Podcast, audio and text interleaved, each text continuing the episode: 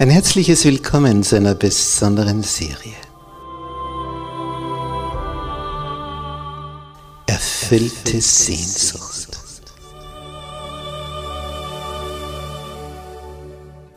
Die Welt der Bibel.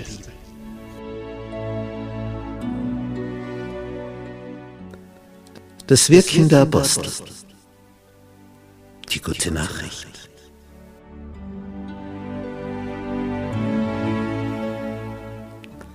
Wie war das am Anfang mit den ersten Christen? Wie ging das vor sich? Wie ist diese Urgemeinde entstanden? Wie, wie haben die ihr Dasein gestaltet?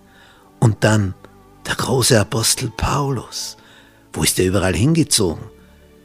Wie schaffte er es aus dem Nichts, eine Christengemeinde nach der anderen zu gründen, in heidnischem Umfeld? Was war sein Geheimnis? Für seine Kraft.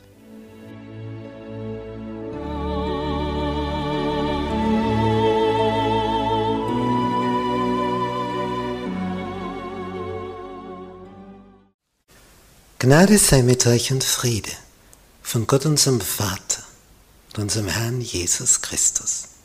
In unserer Serie über das Wirken der Apostel heute das Thema Paulus beruft sich auf den Kaiser. Und dazu begrüße ich all unsere Zuseher im Internet sehr herzlich. Wir sind mittendrin in einem Geschehen, wo die Führung der Juden in Jerusalem alles versucht, um Paulus, der mittlerweile in römischer Gefangenschaft sitzt, umzubringen. Dass die Römer ihn vernichten. Sie haben alles Mögliche schon versucht. Sie haben versucht, durch geheime Strategien ihm unterwegs aufzulauern, aber Gott hat alles verhindert. Zwei Jahre sitzt Paulus nun schon in Festungshaft in Caesarea an der Küste am Meer. Ja, ein Statthalter wird sogar jetzt abgesetzt von Rom und ein neuer kommt nach. Felix geht, Festus kommt. Der ist ganz frisch da. Es heißt in Kapitel 25 in den ersten drei Versen, als nun Festus ins Land gekommen war, zog er nach drei Tagen hinauf von Caesarea nach Jerusalem. Und man wird es nicht für möglich halten, was da jetzt steht. Da erschienen vor ihm die Hohenpriester und die Vornehmsten der Juden gegen Paulus und drangen in ihn und baten um die Gunst, dass er Paulus kommen ließe nach Jerusalem. Schau, schau, schau. Ein alter Plan lebt wieder auf. Warum möchten Sie denn gerne, dass Paulus von Caesarea nach Jerusalem kommt, zum Hohen Rat. Ja, damit man ihn dort umbringen kann. Weil in Caesarea ist es wesentlich schwieriger. Dort ist die Hauptmasse der römischen Soldaten stationiert. Das ist ihr Hauptstützpunkt im Lande. Und wie reagiert dieser Festus? Der hat natürlich keine Ahnung, dass die ihn auf dem Weg nach Jerusalem auflauern wollen, den Paulus, um ihn umzubringen. Aber der Festus der sagt, es ist der Römerweise nicht, dass ein Mensch preisgegeben werde, ehe denn der Verklagte seinen Klägern gegenüberstand und Gelegenheit hatte, sich auf die Anklage zu beantworten. Kapitel 25, Vers 16. Es ist der Römerweise nicht. Sie haben also ein gewisses Gerechtigkeitsempfinden von ihrem Gesetzesdenken her. Sag, so geht's nicht. Und er sagt, ich ziehe wieder nach Caesarea, wenn ihr mit äh, dieser Sache vorankommen wolltet, dann kommt ihr nach Caesarea. Aber Paulus kommt nicht nach Jerusalem. Das wollten sie gerade natürlich nicht, denn dort haben sie schon eine Niederlage eingesteckt, als der Anwalt Tertullus vor Felix Gas gegeben hat. Es hat nichts gebracht. Paulus kam zwar nicht frei, aber Verurteilt wurde er auch nicht. Und was mich hier betroffen macht, drei Tage ist der neue Statthalter da. Und dann zieht er nach Jerusalem. Und was ist das Erste, womit der Hohe Rat den neuen Statthalter konfrontiert? Liefere uns Paulus aus. Das, das ist ihr, ihre Priorität mit einem neuen Statthalter. Nicht der Römer ist das Problem jetzt auf einmal. Paulus ist das Problem. Ja, Paulus war sogar das Problem bei manchen führenden Gemeindeleitern in Jerusalem, wie wir gehört haben. Ja, wenn sogar christliche Leiter gegen Paulus Vorurteile hatten und alte Denkgewohnheiten pflegten, ja, wundert es uns dann, dass die Juden ihn so hassen, wenn sogar christliche Führer so ihre Sorgen haben und sagen, naja, so ganz, so ganz gefällt uns nicht, wie der unterwegs ist. Der, der, der müsste sich ein bisschen bessern. Müsste denken wie wir, dann passt's. Und das denken natürlich die im Hohen Rat auch. Der müsste wieder so werden, wie er früher war, als er noch selbst Mitglied des Hohen Rats war. Ja, und die, die wiederholen das und die, die drängen da ein Festus und sagen, oh, wir möchten und, und, und, und, warum nicht? Und wir sind ja der Hohe Rat und bringen ihn zu uns. Und, und Festus bleibt fest. Er ist der neue Statthalter. Die haben einen Herzenswunsch. Er ist der neue Chef. Und das wissen sie. Sie denken sich, der will sich doch mit uns nicht gleich anlegen. Und der rührt sich keinen Millimeter. Festus leicht zu merken, ist fester als Felix. Der spielt da nicht mit.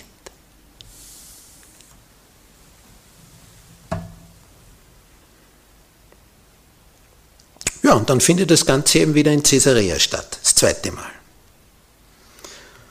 Und dann steht, dass er auf, sich auf den Richtstuhl setzte in Caesarea, Paulus holen ließ, wahrscheinlich eine seiner vielleicht die erste Gerichtsverhandlung überhaupt als neuer Statthalter, in Kapitel 25, Vers 7. Und als Paulus für ihn kam, traten um ihn her die Juden, die von Jerusalem herabgekommen waren, und brachten viele und schwere Klagen vor, Komma, welche sie nicht konnten beweisen. Das ist halt das Pech dabei. Klagen, Anklagen formulieren, das ist eine Kleinigkeit. Aber man muss sie auch beweisen können. Und da waren sie schwach auf der Brust. Diesmal haben sie keinen Rechtsanwalt mitgenommen. Sie erinnerten sich an ihre Niederlage vor zwei Jahren mit Tertullus, dass der nichts erreicht hat. Sie haben ihre Anklagen selber vorgetragen. Tja, und der Angeklagte Paulus antwortet ganz ruhig und gelassen stellt klar mit Ruhe und Offenheit die Unaufrichtigkeit von diesen ganzen Behauptungen und Anklagen.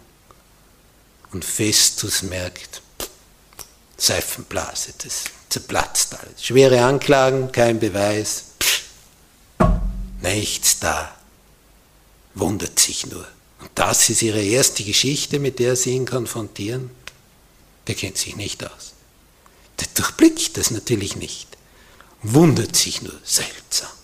Das ist ihnen so wichtig? Die haben Sorgen, die Juden, denkt sich der Römer. Die möchte ich haben.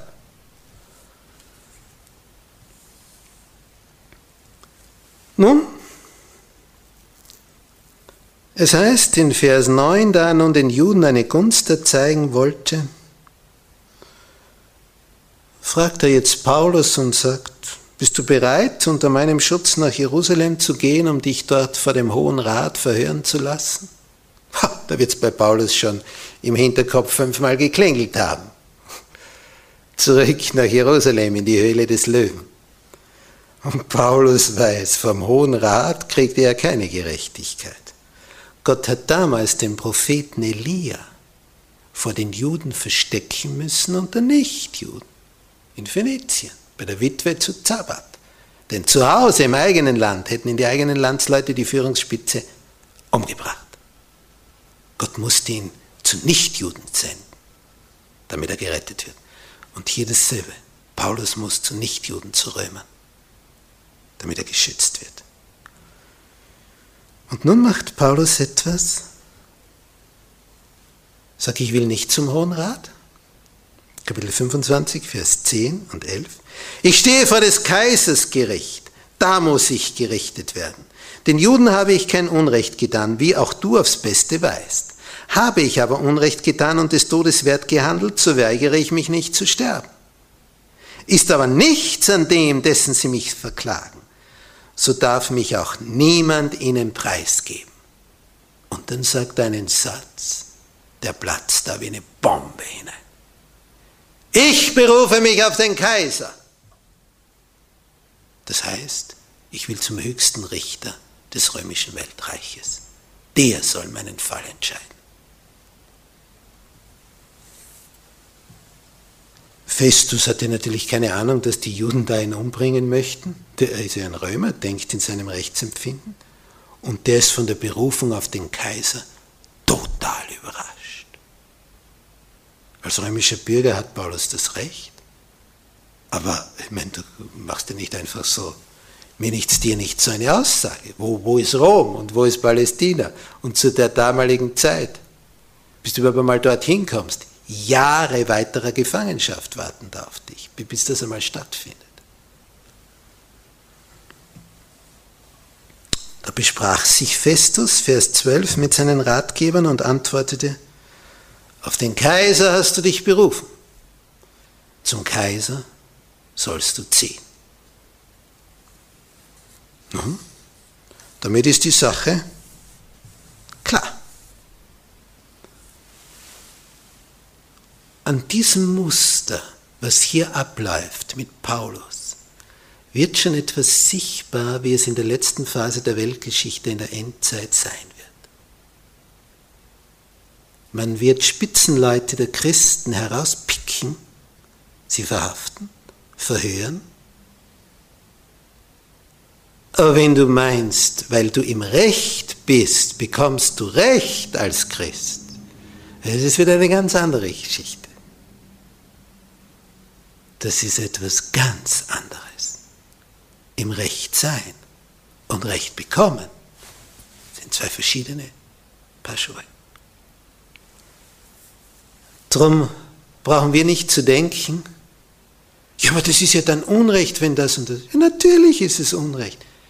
Ja, meinst du, in dem großen Kampf zwischen Licht und Finsternis arbeitet der Teufel mit Recht? Der gründet sein Reich auf Unrecht. Hauptsache, du kommst um. Alles andere, auf welche Art und Weise und, und was er dafür alles für Register ziehen muss, denk nicht, dass du, wenn du vor einem Richter bist, das automatisch dann so abläuft, dass du Recht bekommst, weil du im Recht bist. Es wird dann so gedreht, dass du im Unrecht bist, auch wenn du im Recht wärst.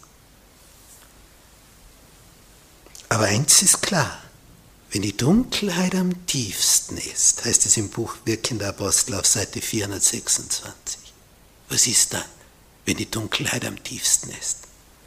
Dann wird das Licht eines göttlichen Charakters am hellsten leuchten.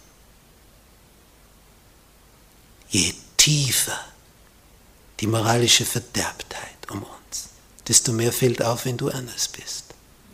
Und Paulus strahlte wie ein Licht in diesem Gefängnis.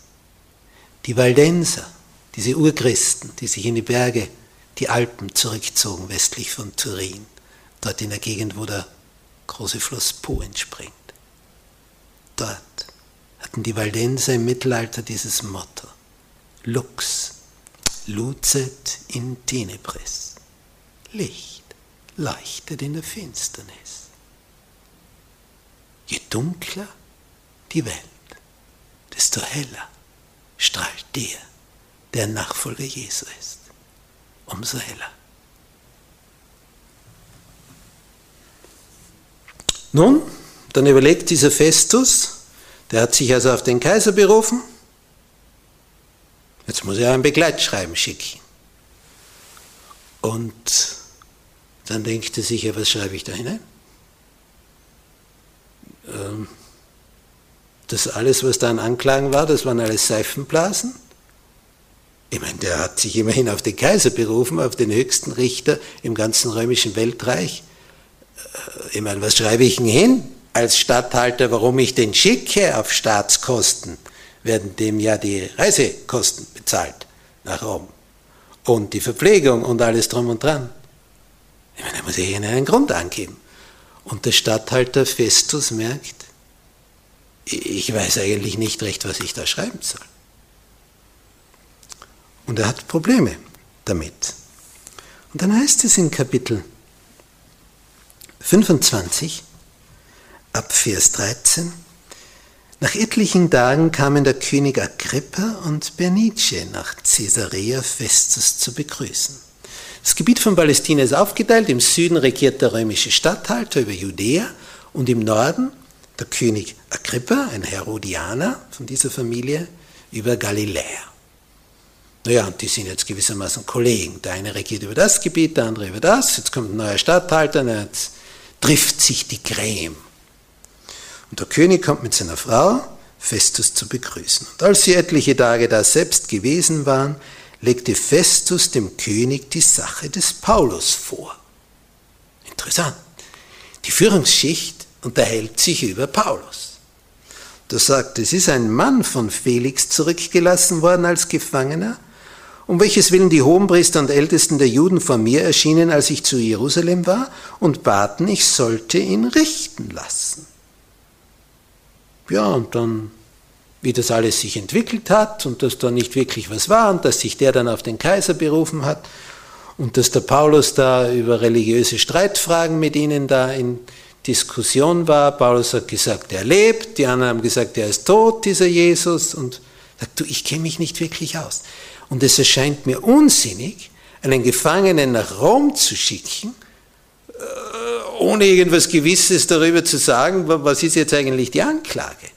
Und da du, König Agrippa und Pernice, ihr, ihr also landeskundigere seid als ich, ähm, hätte ich da gern mehr gewusst von eurer Seite. Und da werden die zwei hellhörig, das Königspaar, und die sagen, wir möchten den auch gerne hören. Spüren wir, wie Gott Dinge einfällt? Vor dem Volk auf dem Tempelplatz konnte er seine Bekehrungsgeschichte erzählen. Dann kam er vor den Hohen Rat. Paulus konnte dort die entscheidenden Dinge anbringen. Dann spricht er vor Festus hat er zuerst vor Felix, dem Statthalter. Zwei Jahre lang, auch unter vier Augen. Und jetzt der Statthalter Festus, der das schon das erste Mal vernommen hat. Und jetzt kommt noch der König Agrippa und Bernice dazu. Die Führenden, die Höchsten, treffen da zusammen. Und es heißt, dass hier die absolut höchsten zusammenkamen. Kapitel 25, Vers 23. Am nächsten Tag kamen Agrippa und Berenike mit großem Gepränge und gingen in den Palast mit den Hauptleuten und vornehmsten Männern der Stadt. Und als Festus es befahl, wurde Paulus gebracht. Die kommen in ihren schönsten Kleidern also mit dem teuersten, was sie haben. Es wird ein großer Aufwand betrieben. Die Offiziere sind da, die Leibwache, die vornehmsten Männer der Stadt. Die ganze Creme ist da, alle Adeligen. Und Paulus steht da in der Mitte mit Ketten angekettet an einen, Gefang an einen Soldaten, als er ist Gefangener, und spricht als einziger Freier, denn die anderen sind Sklaven der Sünde. Er, der Gefangene, ist der Einzige, der frei ist. Und dann geht's los. Und die reden miteinander. Das heißt, es redet einer, das ist der Paulus. Und die ganze adeligen Schicht hört zu. Und dann erzählt er, wie das war. Wie, wie da die Dinge sich entwickelt haben, wie es zu dem gekommen ist, was heute ist. Er erzählt alles Entscheidende. Die hören in einer Stunde die entscheidende Botschaft. Alles, was wichtig ist. Und es ist für uns schön zu sehen, wie hier Paulus erzählt von dieser Bekehrung vor Damaskus, wie er das Licht sah. Und dass er dieser himmlischen Erscheinung nicht ungehorsam war. Er sagt, es war ein Licht heller als der Glanz der Sonne. Wir haben das in Kapitel 26, Vers 13. Wie sie alle zu Boden stürzten und wie das dann weiterging, wie er zu den Heiden ging. Und er erzählt und redet dann von Jesus und von der Auferstehung von den Toten. In Vers 24 heißt es dann, als er aber dies zu seiner Verteidigung sagte, sprach Festus mit lauter Stimme. Paulus, du bist von Sinnen. Denn er hört hier Paulus reden über Jesus, gestorben, begraben, auferstanden, erschienen, jetzt ist er im Himmel, bittet für uns. Der Römer ist, ist so durcheinander, der hat sowas sein Leben noch nicht gehört. Er sagt, Paulus, du bist von Sinnen.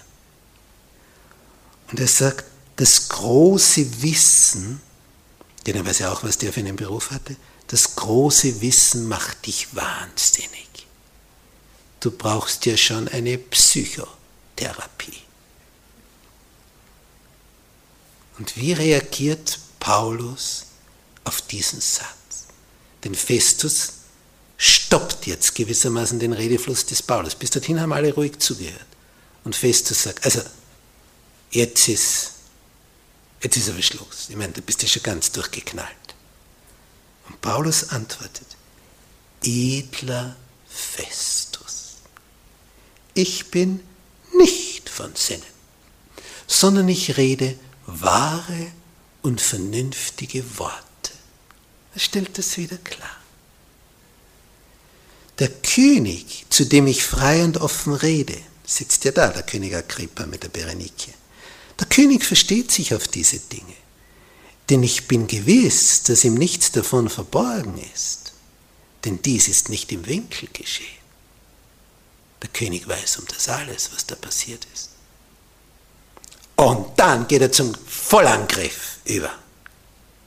In dem Moment, ich meine, der König ist jetzt gewissermaßen der Hauptzuhörer. Und Paulus sagt, glaubst du, König Agrippa, den Propheten? der, der, der ist völlig irritiert. Denn er sitzt ja da als der, der große König und auf einmal soll er etwas sagen. Glaubst du? Der ist so überrascht, der kriegt den Mund nicht auf. Das ist aber der König. Ich meine, der ist ja einiges gewohnt und der arrogant und hochnäsig und ich bin der Mächtigste und, und auf den Satz war er nicht vorbereitet. Und als der sagt, glaubst du, König Agrippa, den Propheten? Und der nichts sagt, gibt Paulus die Antwort und sagt, ich weiß, dass du glaubst. Jetzt ist er in einem noch schwierigeren, in einer schwierigeren Situation angekommen. Man nennt das Argumentationsnotstand. Was jetzt? Der andere fragt, glaubst du? Ich weiß, dass du glaubst. Bist gläubig. Äh, ja, was, was soll er jetzt noch viel sagen? Und der König Agrippa, neben seiner Frau, vor dem Statthalter Festus und vor den Höchsten des Landes, sagt, es fehlt nicht viel. Und er meint es ernst. Es fehlt nicht viel. So wirst du mich noch überreden, und einen Christen aus mir mache. Und das ist nicht spöttisch gemeint. Er meint es ernst. es fehlt nicht viel.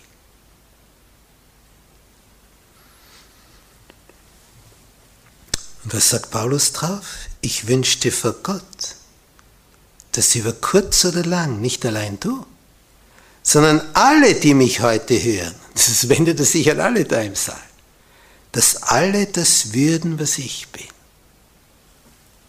Und dann fügt er hinzu, schmunzelnd, ausgenommen diese Ketten.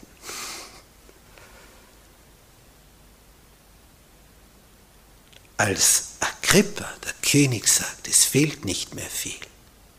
Und ich werde auch ein Christ, sagt Paulus. Und ich wünschte vor Gott, dass ihr alle hier diesen Entschluss fasst. Und jetzt sind sie alle dran. Was jetzt? Paulus hat gesprochen. Er hat erzählt, wie Gott gewirkt hat in seinem Leben. Gegen die Erfahrungsgeschichte, die Bekehrungsgeschichte des Paulus, dass ein Licht vom Himmel kam. Was willst du dagegen sagen? Hier hat Gott eingegriffen. Dann gibt es den wirklich? Ein Licht vom Himmel? Wenn dich das nicht nachdenklich macht, ja, was dann? Und alle wissen, der Mann war ja nicht irgendein ein kleiner Unbedeutender aus dem letzten Winkel. Der war Mitglied im Hohen Rat. Der hat eine glänzende Karriere vor sich. Der gibt es doch nicht einfach nur so auf, damit er gejagt und verfolgt und, und, und verspottet wird und umgebracht wird. Der macht das ja nur, wenn er was Besseres dafür hat. Das war so. Und das macht nachdenklich. Aber entscheiden will sich keiner in dem Moment. Sie haben eine goldene Chance verpasst. Denn dann heißt es, Vers 30, da stand der König auf und der Statthalter und Berenike und die bei ihnen saßen. Das heißt, es reicht. Der Gefangene kann gehen. Und als sie sich zurückzogen, haben sie dann hinterher geredet, sich ausgetauscht, redeten sie miteinander und sprachen, dieser Mensch hat nichts getan, was Tod oder Gefängnis verdient hätte. Also den kann man freilassen. Und dann sagt der König zu Festus, dieser Mensch könnte freigelassen werden. Der war berührt, der König. Tief berührt, er ist ein Herodianer. Er gehört zur Familie der, derer, die da heißen König Herodes, König Herodes, König Herodes, was da alles war. Und dieser Herodianer sagt, dieser Mensch könnte freigelassen werden, wenn er sich nicht auf den Kaiser berufen hätte. Das hat einen Sinn. Jetzt könnte man sagen, ah, Paulus, hättest nur nicht gesagt, ich berufe mich auf den Kaiser. Da ist ein Plan.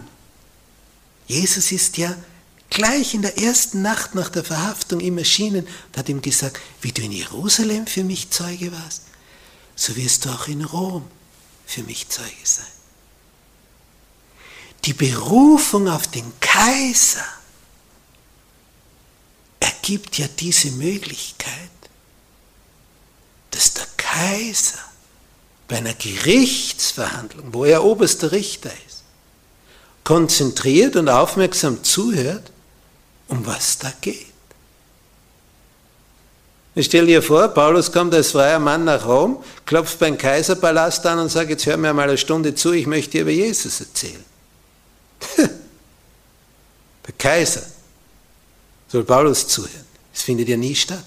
Wenn er aber als Gefangener hinkommt, erfährt der Kaiser von Rom persönlich, vom glühendsten Nachfolger, die Geschichte von Jesus.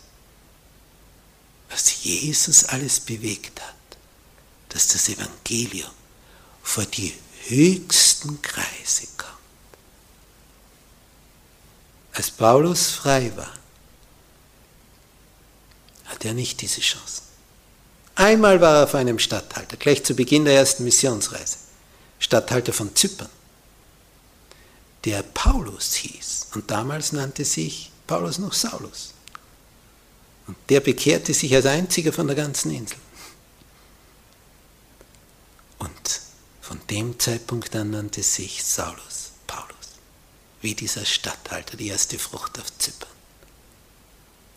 Vor Statthalter, vor Könige hat Jesus durch Paulus das Evangelium gebracht. Aber er musste erst gefangen genommen werden, damit das funktionieren konnte. Dieser Mensch könnte freigelassen werden, wenn er sich nicht auf den Kaiser berufen hätte. Gott sei Dank, Paulus, hast du dich auf den Kaiser berufen. Denn so hörte der Kaiser das Evangelium. Und noch mehr hörten so das Evangelium in Rom. Nur das Los eines Gefangenen. Er war immer in Ketten. Es ist immer jemand neben dir, an den du angekettet bist. Auch wenn du deine intimsten Bedürfnisse verrichtest, ist er neben dir. Hast du dir das schon einmal durchgedacht? Wenn du schläfst, bist angekettet. Jetzt sind schon zwei Jahre vergangen. Paulus ist immer angekettet. Es sollten noch Jahre vergehen. Aber der Gefangene würde Leute befreien aus ihrem inneren Gefängnis. Und darauf war er vorbereitet. Und das führte er auch durch. Wenn je einer für Christus bezeugt hat, das Evangelium, dann war es Paulus. Ich bin gespannt darauf, ihn zu treffen. Was muss das für ein Mensch gewesen sein? Welche Liebe zum Heiland hat der verstrahlt? Möchtest du das auch? Dann wird dein Lebenssinn erfüllt. Wohl dir. Amen.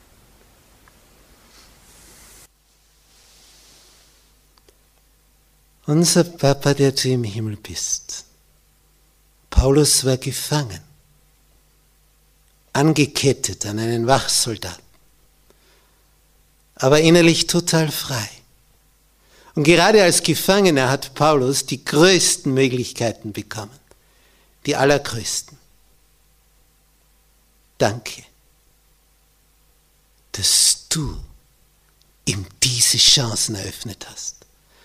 Und vor allem denen, die es hören durften, diese mächtigen Gestalten die an der Spitze des Staates standen, bekamen durch den bedeutsamsten Vertreter von dir, Herr, die bestmögliche Information. Haben sie es genutzt? Wie ganz anders hätte ihr Leben verlaufen können, wenn? Aber wir erleben, wie du Chancen gibst, Herr. Und das auch uns, dir und mir. Danke dass du jetzt zu uns redest, dass wir die Chance ergreifen und nicht nur sagen, es fehlt nicht viel. Es fehlte noch etwas. Darum wird dann König Agrippa dort fehlen. Es fehlte nicht viel, aber es fehlte noch etwas. Fehlt bei dir auch noch etwas? Dann mach's jetzt dich. Schließ die letzte Lücke, denn der Herr, er wartet auf dich. Hab Dank, Herr, dass du die Liebe bist.